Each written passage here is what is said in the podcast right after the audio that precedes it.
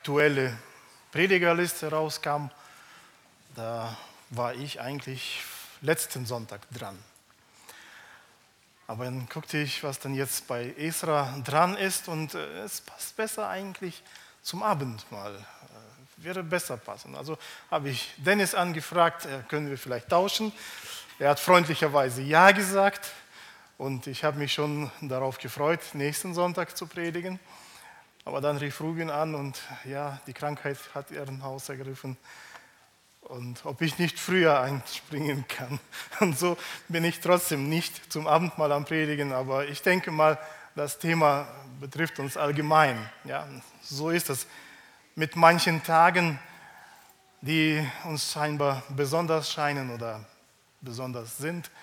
Ich denke, jeder von uns hat in seinem Leben ein, zwei oder drei Tage, an die er sich sein ganzes Leben lang erinnern kann. Einer solcher Tage ist für mich zum Beispiel der 14. März, also ist in drei Wochen schon. Ja. Wisst ihr, am 14. März 1993 war der Wendepunkt in meinem persönlichen Leben. Der Herr hat mein Leben komplett verändert. Es war der Tag, wo er mich aus der Sklaverei der Sünde befreit hat. Und das ist ein Tag, an dem ich mich wirklich noch sehr gut erinnern kann. Vielleicht nicht an alle Einzelheiten, aber an viele, die an dem Tag geschehen sind, obwohl es schon viele Jahre her sind. Es ist einer der Tage, an dem ich mich am meisten erinnere. Und die Erinnerung an die Erlösung erfüllt wirklich auch jedes Mal mein Herz mit Freude und mit Dankbarkeit. Und gerade auch dieses Thema ist heute dran im Buch Esra. Das Volk feiert seine Erlösung. Vielleicht eine kurze Wiederholung. Wir sind jetzt im Kapitel 6 mittlerweile. Das sind die letzten vier Verse im Kapitel 6, die wir heute betrachten werden. Das Buch Esra und Nehemiah beschreiben ja die Geschichte Israels nach dem babylonischen Exil in der Zeit von ungefähr 539 bis 400 vor Christus. Israel war wegen seiner Gottlosigkeit erobert und in die Gefangenschaft weggeführt worden. Und so wie Gott es versprochen hat, hat er auch die Zeit herbeigeführt, wo sie wieder heimkehren durften. Und im Kapitel 1 geht es auch um den Aufbruch. Nach dem Befehl des persischen König, Königs Kyros durften alle Israeliten nach Jerusalem zurückkehren und dort den Tempel Gottes wieder aufbauen. Und ungefähr 50.000 Menschen haben diese Chance genutzt. Im Kapitel 2 ging dann eine Auflistung aller Sippschaften, die nach Israel zurückgekehrt sind. Im Kapitel 3 geht dann der, die, der Wiederaufbau des Altars und die Opfereinführung, Grundsteinlegung und der Beginn des Tempelbaus. Aber da, wo Gott wirkt, ist Satan ja nie untätig. Und so erlebten wir im Kapitel 4 einen heftigen Widerstand gegen den Bau vom Tempel. Und so kam es dann auch im Jahr 522 vor Christus zum Stillstand am Bau des Herrn. Bis dann zwei Jahre später Gott wieder durch Propheten das Volk ermutigt und ermahnt hat, kommt wieder her und baut das Haus. Und so bauten sie es fertig und im Kapitel 5 und 6, ja, im Kapitel 6 stellten sie es dann fertig. Den Tempel des Herrn, das war im Jahr 516 im letzten Monat feierten sie dann auch die große Einweihung des Hauses des Herrn mit vielen Opferungen, mit viel Freude. Gott hat ihnen wirklich Freude geschenkt. Und jetzt sind wir im Kapitel 6, Verse 19 bis 22. Da feiert das Volk das Passa. Lass uns diese Verse lesen. Isra 6, 19 bis 22. Und die Kinder Kinder der Gefangenschaft hielten das Passa am 14. Tag des ersten Monats. Denn die Priester und die Leviten hatten sich gereinigt wie ein Mann, so dass sie alle rein waren. Und sie schächteten das Passa für alle Kinder der Gefangenschaft und für ihre Brüder, die Priester und für sich selbst. Und die Kinder Israels, die aus der Gefangenschaft zurückgekehrt waren, aßen es. Und alle, die sich von der Unreinheit der Heiden im Land abgesondert und sich ihnen angeschlossen hatten, um den Herrn, den Gott Israels, zu suchen. Und sie hielten das Fest der ungesäuerten Brote sieben Tage lang mit Freuden. Denn der Herr hatte sie fröhlich gemacht und das Herz des Königs von Assyrien ihnen zugewandt, so dass ihre Hände gestärkt wurden in dem Werk am Haus Gottes, des Gottes Israels. Das Haus Gottes, der Tempel, ist endlich fertiggestellt. Ungefähr 20 Jahre haben sie daran gearbeitet. Und jetzt ist es komplett da. Und sie feierten die Einweihung, aber jetzt im ersten Monat des nächsten Jahres feiert das Volk das Passa. Alle Priester und die Leviten haben sich dieser rituellen Reinigung unterzogen. Die rituelle Reinigung, wenn wir äh, in den Mosebüchern lesen, dauert eine Woche lang mit zusätzlichen Waschungen und Opferungen, bis sie wirklich rein waren. Eigentlich mussten das nicht nur die Leviten und die Priester machen, es musste jeder, der in den Tempel kam, machen. Aber hier werden die speziell erwähnt, dass sie gereinigt waren und sie konnten für das ganze Volk diese Opferungen vollbringen. Und das Volk hat sich ebenso für dieses Fest vorbereitet. Sie sind von allen Orten, in die sie verstreut gelebt haben, zusammengekommen, um dieses Fest Gott zu feiern. Sie haben sich die Passalämmer ausgesucht und vorbereitet. Und das Interessante ist, zu, hinzu kamen auch alle, die sich, also es wird hier beschrieben, von der Unreinheit der Heiden abgesondert haben und sich ihnen angeschlossen haben, um Gott zu suchen. Es sind Heiden, die um sie herum gelebt haben, die auch zum Judentum konvertiert sind. Die gesehen haben, dass Gott der Juden wirklich ein wahrer Gott ist, der seine Versprechen hält und der für sie einsteht.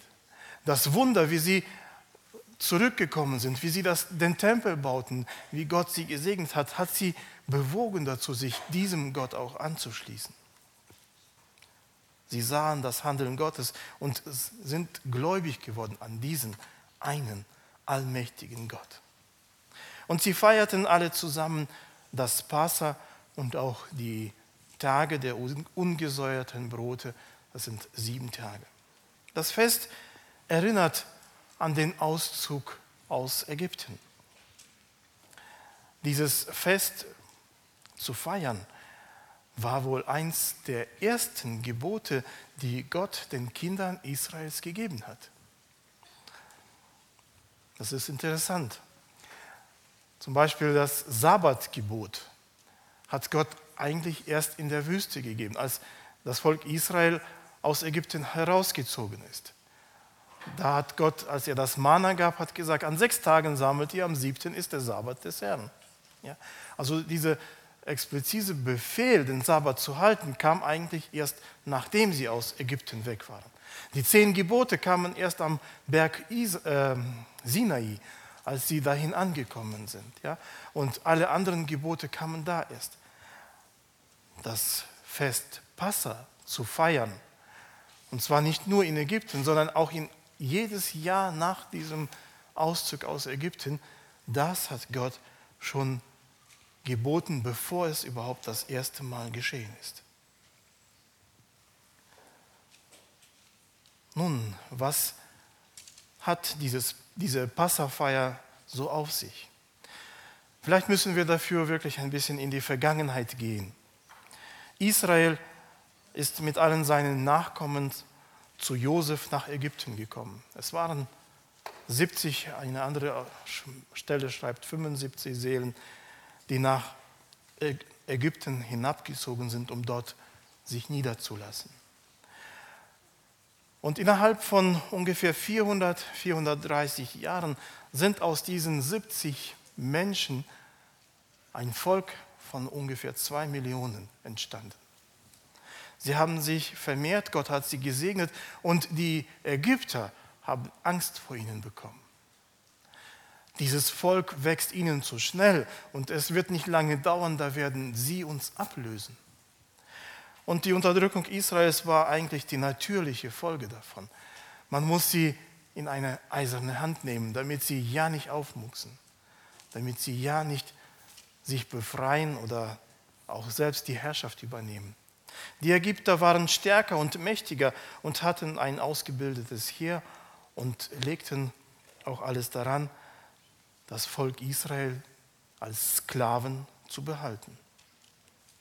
Und ein Entkommen für das Volk war aus eigener Kraft zu der Zeit überhaupt nicht möglich. Deswegen sandte Gott Mose, um das Volk aus Ägypten zu führen. Aber die Ägypter wollten diese kostenlose Arbeitskraft nicht loslassen. Und vielmehr, Gott hat das Herz des Pharao sogar verstockt. Und so kam es, dass Gott hier in Ägypten auf eine einzigartige Art und Weise der ganzen Welt gezeigt hat, dass er der einzige, der allmächtige Gott ist, mächtig und stark und hoch erhaben. Und durch die zehn Plagen, die dann gekommen sind, zeigte er, dass alle Gottheiten der Ägypter und der ganzen anderen Welt eigentlich nur nichtige Götzen und keine wahre Macht haben. Jeder dieser Plagen griff eine der Gottheiten Israel an und zeigte, dass diese Gottheiten überhaupt keine Macht haben, überhaupt nichts zu tun haben. Wisst ihr, der Pharao wurde auch wie eine Gottheit verehrt. Und die letzte Plage sollte ihn am härtesten treffen. Die letzte Plage, bei der sollte alle männliche Erstgeburt im ganzen Land sterben. Und es gab nur eine einzige Ausnahme. Wenn jemand anders für diesen Erstgeborenen gestorben wäre. Und zwar das Passalam. Jede Familie nahm ein einjähriges, männliches, makelloses Lamm zu sich. Und wenn es für eine Familie zu viel war, dann haben sie es gemeinsam mit ihren Nachbarn geteilt. Und am Abend des Passa sollten sie dieses Lamm, das unschuldig war, das eigentlich mit dieser Politik nichts zu tun hatte, mussten sie es töten. Sie schächteten das Lamm am Abend. Und was ganz wichtig war, sie mussten von dem Blut dieses Lammes nehmen und an die Türpfosten und an die Oberschwelle streichen. Und in dem Haus, in dem kein Blut an der Tür war, wurde der älteste Sohn und auch alle anderen Erstgeburt des Viehs getötet. Dieser stellvertretende Tod der Lämmer war ein Zeichen der Erlösung aus der Sklaverei für, die, für das Volk Israel geworden. Und die sieben Tage der ungesäuerten Broten wurde das Symbol für das neue Leben. Es ging darum, Gott sagte auch, ihr sollt ungesäuertes Brot essen. Warum? Weil ihr zieht schnell aus. Das Leben ändert sich sofort. Und das Brot, das ihr heute eingemengt habt, der Teig, der hat nicht mal die Zeit, sauer zu werden, also nicht mal die Zeit zu gären. Und deswegen musste man sich auch daran erinnern, dass nach dieser Erlösung kommt dieses neue Leben, wo kein Sauerteig dabei ist. Dieses Fest ordnete Gott an, dass es jährlich gefeiert wird. Sie sollten sich immer wieder an ihre Befreiung durch die starke Hand Gottes erinnern. Wisst ihr aber, was mich ein bisschen stutzig macht, wenn ich das Alte Testament lese? Es ist die Tatsache, dass sich das Volk Israel kaum an diese, dieses Gebot gehalten hat. Damals in Ägypten haben alle sich an dieses Gebot gehalten. Natürlich, wer nicht, sich nicht daran hielt, starb. Dann zogen sie aus Ägypten hinaus und ein Jahr danach war wieder das Passafest. Und das Schöne ist, also sie haben ja die Stiftshüte fertiggestellt, die haben die Bundeslade fertiggestellt, die haben den kompletten Gottesdienst organisiert, die alles eingeweiht und dann, wo alles fertig war, haben sie als ganzes Volk das Passa gefeiert. Und es war wirklich eine Feier der Befreiung. Und es war sogar so, dass einige nicht am Passa teilnehmen konnten, weil sie sich verunreinigt haben. Sie waren rituell unrein geworden. Und sie kommen zu Mose, wieso dürfen wir jetzt nicht teilnehmen? Wir sind doch auch befreit worden. Wir wollen auch feiern dieses Fest der Befreiung. Und Gott sagte, ja, sie sollen auch feiern. Einen Monat später, seht zu, dass ihr dann rein seid und feiert es nach. Und sie haben es nachgefeiert. Es war wirklich schön. Aber danach, die nächste Passafeier, die erwähnt wird, ist erst bei Josua. Interessant. Warum? Vielleicht ist es darum, dass Gott sie zwar aus dem Ägypten herausgeführt hat, aber sie noch nicht im Kanaan angekommen sind. Nach diesem Passa, beziehungsweise nach dem einen Monat, wo die Menschen in, ähm, auf das Passa gewartet haben, noch, brachen sie auf, auf dem direkten Weg nach Kanaan, in das gelobte Land. Aber an der Grenze blieben sie stehen und hatten Angst hineinzugehen und sagten, komm, lass uns gucken, was da für Leute sind. Und Mose schickt dann die Kundschafter aus und sie kommen zurück und sagen, ja, das Land ist wirklich schön, aber da leben Riesen drin, wir haben keine Chance gegen sie. Und sie fürchteten sich, fürchteten sich vor diesen Menschen, sie fürchteten sich, dass Gott sie nicht hineinführen wird in dieses wunderbare Land dass Gott es nicht schafft, diese Völker vor ihnen zu vertreiben. Und sie murrten und sie wollten eigentlich schon aufbrechen und zurück nach Ägypten ziehen. Als Strafe für diesen Unglauben mussten sie 40 Jahre in der Wüste verbringen, bis alle Männer, die älter als 20 Jahre alt waren, zu diesem Zeitpunkt aufgerieben waren gestorben sind in der Wüste.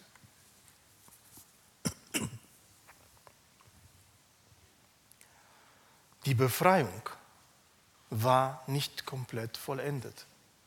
Sie lebten noch nicht in dem Land, in dem sie leben sollten.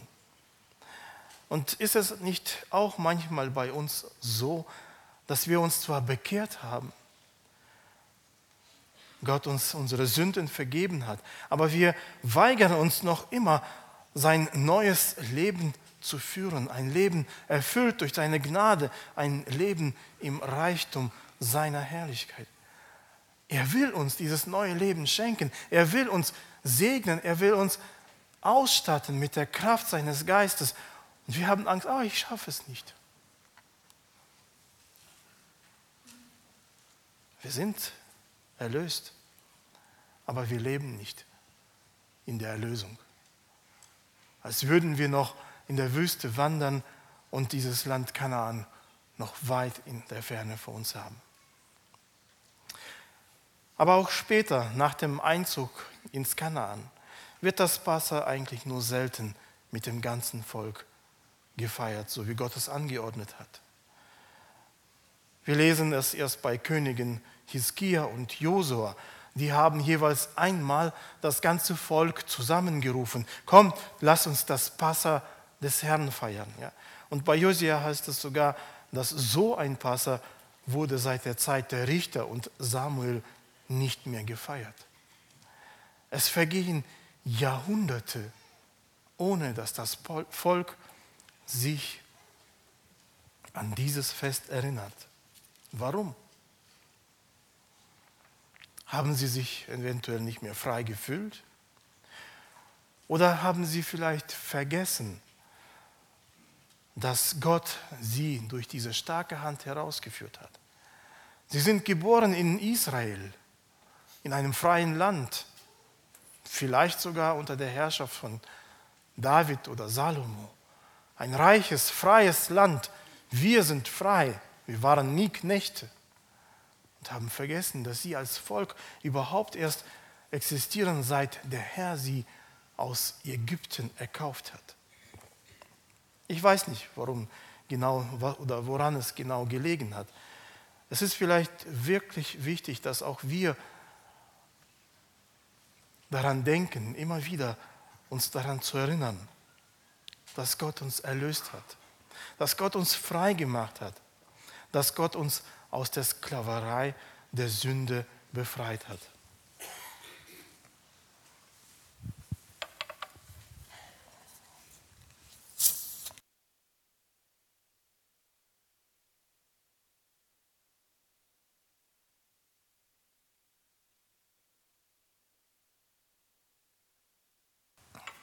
Entschuldigt diese kleine Unterbrechung, ein bisschen trocken geworden im Hals.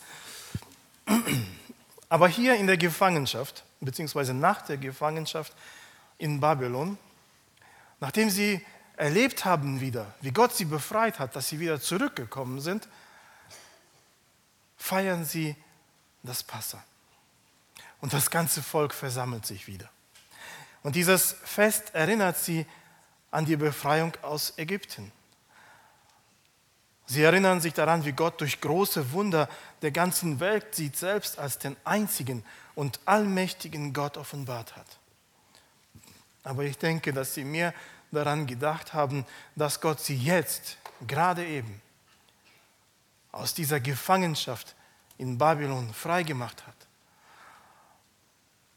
Aus einer Gefangenschaft, aus der sie niemals selbstständig durch eigene Kraft vielleicht entfliehen könnten. Von jetzt auf gleich kommt plötzlich ein Befehl, alle Israeliten dürfen sofort zurückgehen. Wo gibt es denn sowas? Alle Völker bis jetzt haben die besiegten Völker weggeführt und jetzt heißt es plötzlich, ihr dürft nach Hause. Es ist ein Wunder Gottes, das geschehen ist. Und sie feiern das Passa und denken daran, dass Gott sie persönlich aus der Gefangenschaft befreit hat. Die Ereignisse in Ägypten lagen fast 1000 Jahre zurück. Aber sie selbst hat Gott jetzt durch sein Handeln frei gemacht. Sie haben die Befreiung selbst erlebt. Sie durften den Tempel Gottes wieder aufbauen, den Ort, wo sie vor Gott treten können. Ja, sie waren noch in das Großreich Persien integriert. Sie mussten noch ihre Steuern bezahlen, sie mussten nach den persischen Gesetzen leben, aber sie lebten in dem Land ihrer Väter. Und sie durften zum Heiligtum Gottes kommen. Und deswegen war die Freude auch so groß. Sie haben die Erlösung Gottes selbst erlebt.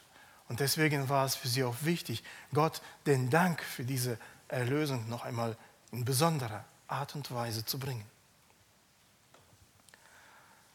Nun, auch uns hat Gott, Jesus, ein Gebot der Erinnerung gegeben. Und deswegen wollte ich auch erst nächsten Sonntag predigen, weil wir am nächsten Sonntag Abendmahl feiern. Aber ich denke, vielleicht tut es auch gut, eine ganze Woche darüber mal nachzudenken. Als er mit seinen Jüngern das letzte Mal zusammen Passa gefeiert hat, hat Jesus ihnen auch ein Gebot gegeben, an etwas zu erinnern, was noch nicht geschehen, aber was unmittelbar danach geschehen würde. Lukas 22, 19 und 20. Und er nahm das Brot, dankte, brach es, gab es ihnen und sprach, das ist mein Leib, der für euch gegeben wird. Das tut zu meinem Gedächtnis. Desgleichen nahm er auch den Kelch nach dem Mahl und sprach, dieser Kelch ist der neue Bund in meinem Blut, das für euch vergossen wird. Und genau das machen wir auch regelmäßig. Wir feiern einmal im Jahr Ostern. Wir feiern am Gründonnerstag oder erinnern am Gründonnerstag und am Karfreitag an diese letzten Tage vor Jesu Kreuzigung, an seine Gespräche mit den Jüngern, an die Einsetzung des Mahls, des Abendmahls. Wir sprechen davon, wie Jesus im Garten Gethsemane gerungen hat, wie viel es ihm gekostet hat, den Willen des Vaters tatsächlich zu erfüllen. Wie er als ein Verbrecher verhaftet wurde. Daran, wie er vor dem Hohen Rat verspottet, geschlagen ja, und verurteilt wurde. Wie Pilatus sich seine Hände wusch und Jesus zur Geißelung und zur Kreuzigung hingab. Wie er auf dem Hügel Golgatha von Menschen gerichtet und von Gott verlassen wurde, weil er unsere Schuld auf sich genommen hat. Wir erinnern uns daran. Jedes Jahr feiern wir diesen Tag. Aber wir feiern noch mehr. Wir feiern auch seine Auferstehung, wo er als Sieger den Tod verlassen hat, wo er Tod und Höhle besiegt hat und uns damit auch die Freiheit schenken konnte, wo er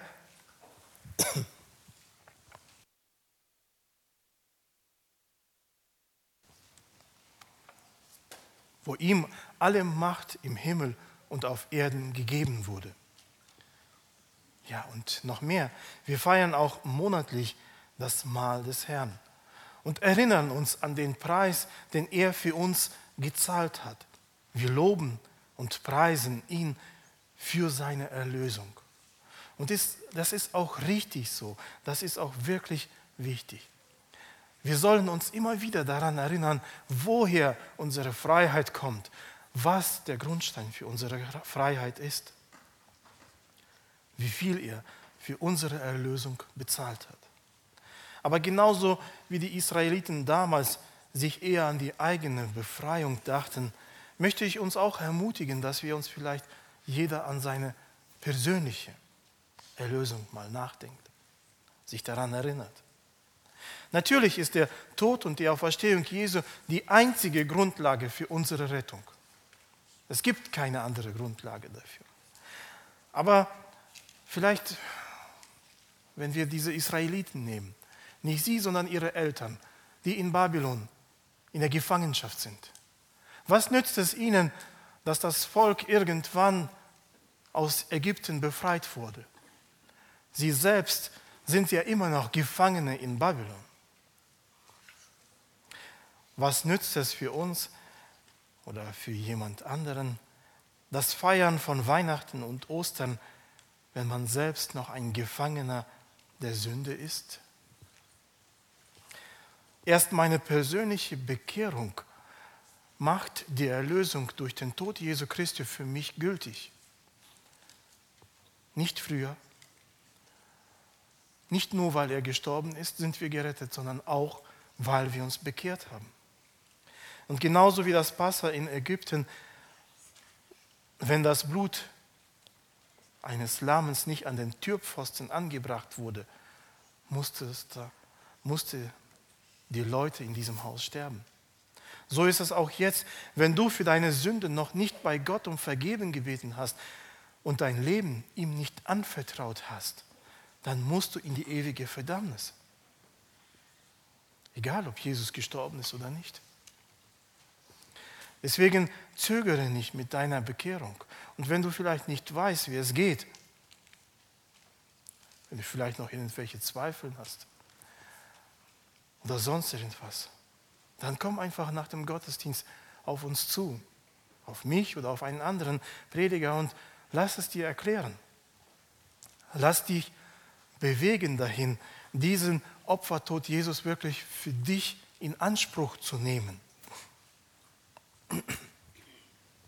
Denn erst dann ist es für dich gültig. Nun zu uns, die wir schon erlöst sind, die wir schon bekehrt sind. Wie war es mit unserer Bekehrung?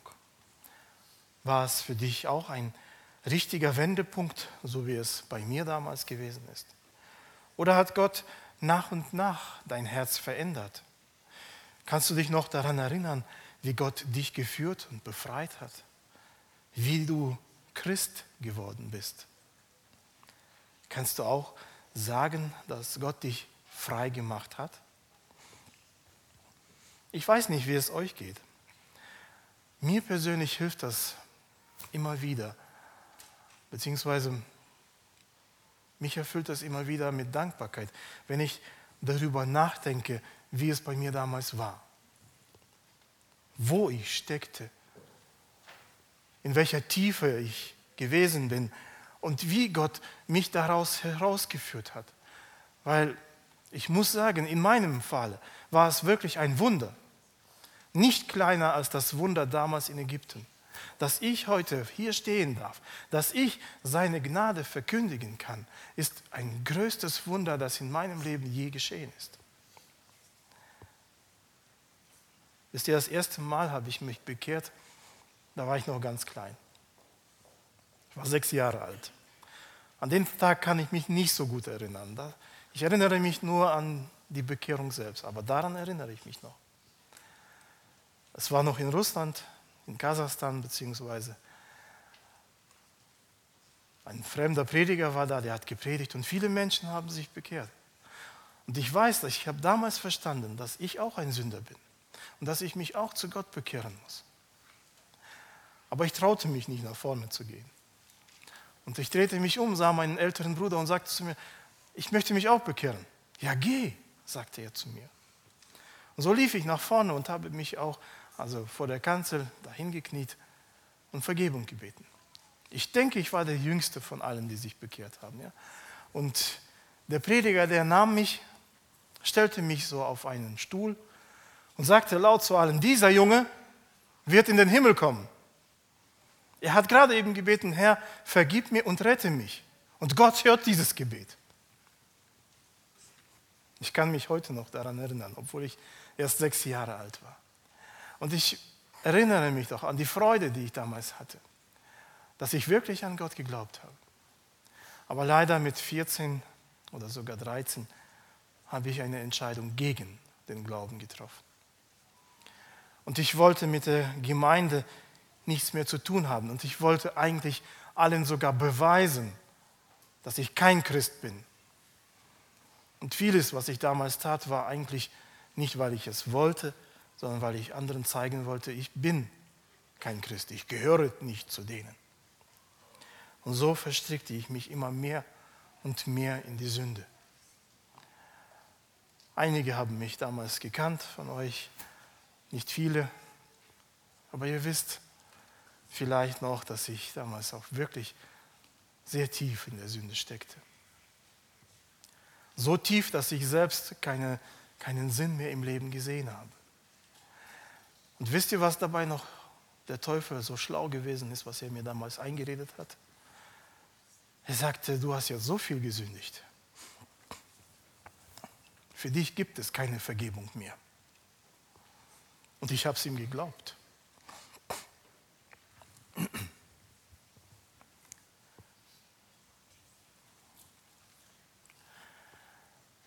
Ich habe es ihm geglaubt und ich sah wirklich keinen Sinn mehr, weiterzuleben. Und deswegen habe ich mich eines Tages entschieden, mein Leben zu beenden. Und ich ging, ging, um es zu tun. Das war im Herbst 1992. Ich bin rausgegangen und wollte es machen. Aber dann hat Gott mich angehalten. Es war ein Wunder. Ich hörte plötzlich eine Stimme.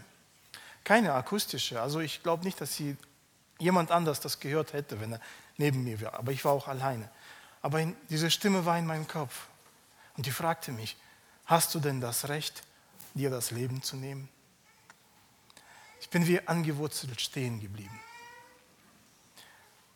Es war nicht mein eigener Gedanke. Es war nicht das, was ich selbst gedacht habe. Ich wusste, dass es jemand anders mich fragt. Und meine Antwort war plötzlich parat.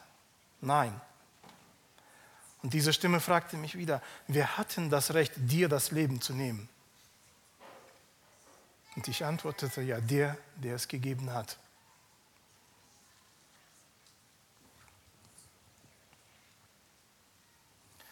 Ich stand da wie angewurzelt. Es war sternenklarer Himmel und ich schaute nach oben, aber ich sah die Sterne nicht. Und Tränen waren in meinen Augen. Und ich bat damals Gott, Herr, beende mein Leben. Wenn ich nicht mehr gerecht, gerettet werden kann, dann mach so, dass ich sterbe. Aber so möchte ich nicht weiterleben. Wisst ihr, Gott hat dieses Gebet erhört. Ich habe mich dann beruhigt, bin auch wieder zu anderen gekommen. Aber seitdem hat Gott mich Wege geführt, wo ich immer wieder verstanden habe, dass ich mich bekehren musste. Es waren Kleinigkeiten. Mal war es ein Lied, das im Kassettenrekorder meiner Mutter gespielt hat. Mal waren das hier und da welche Aussprüche. Aber er führte mich so, dass ich an einem Tag, und zwar war es der 14. März 1993, als ich aufstand, wusste ich, heute will ich mich bekehren. Heute will ich mein Leben Gott abgeben. Und ich kann mich an diesen Tag gut erinnern. Es war ein Tag voller Kämpfe. Ich war in einem Gottesdienst zuerst, in einer Gemeinde. Da wurde sehr gerufen, dass man sich für Christus entscheiden soll, sein Leben ihm anvertrauen soll. Und ich wollte, aber ich konnte nicht. Ich war wie angewurzelt, wie als hätte mich jemand festgehalten. Ich konnte mich nicht Gott anvertrauen. Nachmittags war ich in einem anderen Gottesdienst, in einer anderen Gemeinde. Auch da wurde ich zu Buße gerufen, aber ich schaffte es nicht. Ich saß da wie angewurzelt. Ich kämpfte mit mir selbst und ich habe es nicht geschafft, den Weg zu Gott zu gehen. Ich habe es schon aufgegeben und dachte, wahrscheinlich ist es so, dass es für mich keine Rettung gibt. Ich wollte nach Hause, aber meine Schwester hat damals gesagt, du hast versprochen, dass du noch zur Jugendstunde mitkommst heute. Gut, dass sie darauf bestanden hat. Ich bin mit, mit zur Jugendstunde gefahren. Es war ein freier Abend. Es war eine gute Gemeinschaft. Ich kann mich an sie kaum erinnern. Und als wir dann schon zum Schluss war es noch ein kurzes Wort gehört haben und zum Gebet aufgerufen wurde, hörte ich die gleiche Stimme noch einmal, die ich davor schon mal gehört habe. Und wisst ihr, was sie mir sagte? Wenn du dich jetzt nicht bekehrst, hörst du nie wieder den Zuruf Gottes. Und mir wurde es klar auf einmal, dass ich vielleicht noch Predigten hören werde, dass ich vielleicht noch Worte aus der Bibel hören werde, aber sie werden mich nicht mehr berühren. Mir war es in diesem Moment klar. Und davor habe ich noch viel mehr Angst gehabt. Und ich fiel auf meine Knie und habe Gott um Vergebung gebeten. Und er hat mir vergeben. Ich wusste es in dem Moment, wo ich von meinen Knien aufstand, dass Gott mich gerettet hat. Dass er mich angenommen hat, dass ich jetzt sein Kind bin. Er hat mich frei gemacht. Frei gemacht aus einem Leben, aus dem ich nie selbst herauskommen würde. Frei gemacht, um ihm zu folgen, frei gemacht, um ihm zu dienen. Und diese Befreiung war wirklich ein großes Wunder in meinem Leben. Und das erfüllt mich auch heute noch mit Dankbarkeit. Und wenn ich manchmal vielleicht müde werde im Glaube, denke ich daran, wie er mit mir gearbeitet hat, wie er mich geführt hat und wie er mich zu sich gerufen hat. Es gibt mir wieder Kraft und Gnade weiterzumachen, ihm zu folgen. Und es gibt mir auch die Gewissheit, dass Gott mir auch weiterhin seine Freiheit gibt. Nur darf ich mich nicht selbst wieder binden lassen von dieser Welt und ihren Tücken wie Manfred Siebald es in einem Lied sang. Man hält sich für frei und hört doch nicht auf, sich zu binden. Denn Jesus hat mich frei gemacht, damit wir in der Freiheit leben, damit wir ihm nachfolgen. Vielleicht, also dieses Nachdenken über meine Befreiung hilft mir manchmal die Werte in meinem Leben neu zu überdenken. Wie bin ich jetzt? Bin ich immer noch frei, wie er mich befreit hat? Oder habe ich mich wieder verstrickt? Oder habe ich mich wieder irgendwo festgehalten? Und das hilft auch mir wieder nach vorne zu schauen. Das, wie er mich gerettet hat, wodurch er mich gerettet hat, sein Opfer und sein Handeln an meinem Leben. Und ich weiß nicht, wie es bei dir ist. Vielleicht geht es dir manchmal genauso. Und ich habe einen Vorschlag für dich. Nimm dir heute oder in dieser Woche mal wirklich bewusst Zeit, um über deine Erlösung nachzudenken. Wie hat Gott dich zu deiner Bekehrung geführt? Wo warst du, bevor du Christ geworden bist? Hättest du selbst eine Chance gehabt, vor Gott zu bestehen, wenn du nicht Christ geworden wärst? Hättest du selbst vor Gott treten können? Bist du aus eigener Kraft von deiner Sünde frei geworden? Und bist du noch immer frei in seiner Gnade? Oder hast du dich wieder von der Welt und dem Satan binden lassen? Danke Gott noch einmal bewusst für deine persönliche Errettung, dass er dich gefunden hast. Und wenn du es noch nicht getan hast, dann möchte ich wirklich empfehlen, nimm dieses Angebot an, denn Jesus ist für dich auch gestorben. Nur du musst es annehmen und dein Leben ihm geben. Ihm, dem der Dank, die Ehre und der Lob gebührt in aller Ewigkeit. Amen.